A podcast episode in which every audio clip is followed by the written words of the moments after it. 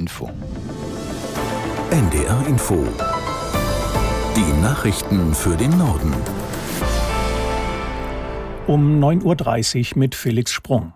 Die radikal-islamische Hamas hat nach eigenen Angaben Raketen auf Tel Aviv abgefeuert. Auch Israel griff heute früh wieder Ziele im Gazastreifen an, das teilte das Militär mit. Aus der NDR Nachrichtenredaktion Simone Kienzle. Das israelische Militär sprach von einem groß angelegten Angriff. Details nannte es nicht. Bildagenturen veröffentlichten aber in der Nacht Aufnahmen, die Explosionen über Gaza-Stadt zeigen sollen. Seit gestern führt eine Notstandsregierung Israel. Ihr gehören Ministerpräsident Netanyahu, Verteidigungsminister Galant und der bisherige Oppositionsführer Gantz sowie zwei Beobachter an. Mit der Notstandsregierung sollen in Israel die anstehenden militärischen und politischen Entscheidungen effektiver durchgesetzt werden. Bei ihrem ersten gemeinsamen Fernsehauftritt kündigten Regierungschef Netanyahu und Verteidigungsminister Galant ein hartes Vorgehen gegen die Hamas an. Bei den Angriffen der Islamisten sind bislang etwa 1200 Israelis getötet worden. Im Gazastreifen geben die Palästinenser die Zahl der Toten ebenfalls mit 1200 an.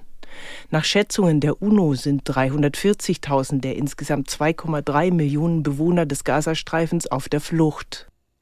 Militärexperten rechnen weiter damit, dass Israel im Gazastreifen eine Bodenoffensive starten wird. 300.000 Reservisten wurden bereits mobilisiert. Ariel Shalikar, Sprecher der israelischen Armee, sagte am Morgen auf NDR Info, dass sich das Land auf alle Optionen vorbereite. Wir befinden uns im Krieg mit zwei mörderischen, barbarischen Terrororganisationen, die nicht zurückschrecken davor, jedes zivile Ziel, jedes zivile Objekt für ihre Zwecke auszunutzen. Und das können wir so nicht weiter dulden. Deshalb wird es leider auch auf palästinensischer Seite oft unschöne Bilder geben, die wir uns absolut nicht wünschen. Und wir wünschen, würden nicht in diese Situation hinein befördert werden.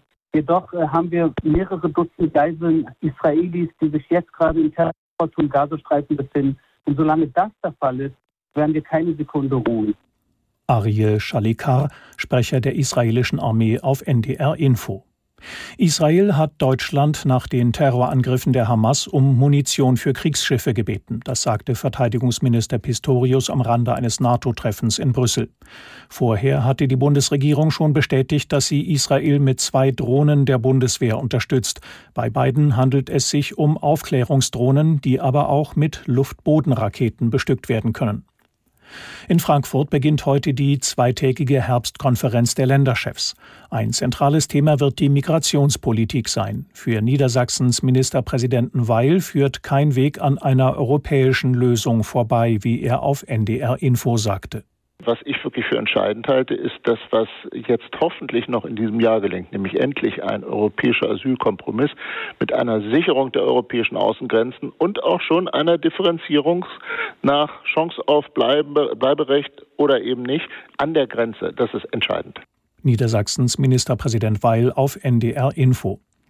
Das US-Repräsentantenhaus bleibt nach der Abwahl seines Vorsitzenden weiter ohne Führung. Die Republikaner haben sich zwar auf einen neuen Kandidaten für das Sprecheramt geeinigt, eine schnelle Wahl ist aber nicht in Sicht. Aus Washington Katrin Brandt. Am Mittwoch nominierte die Fraktion der Republikaner Steve Scalise für das Amt. Allerdings erhielt Scalise nur eine einfache Mehrheit von 113 Stimmen. Um im Plenum zu gewinnen, braucht er aber 217 Stimmen der Republikaner. Und die sind nicht absehbar, weil die Mehrheit der Republikaner so knapp ist, reichen wenige Abweichler aus, das Ergebnis zu gefährden. Die Republikaner verzichteten deshalb gestern auf eine Abstimmung im Abgeordnetenhaus. Auch für die nächsten Tage wurde kein Termin angesetzt. Steve Scalise will offenbar erstmal versuchen, mehr Kolleginnen und Kollegen auf seine Seite zu ziehen. Eine vor rund drei Wochen auf die Erde abgeworfene Geröllprobe des Asteroiden Bennu enthält nach Angaben der US-Raumfahrtbehörde NASA Spuren von Wasser und Kohlenstoff.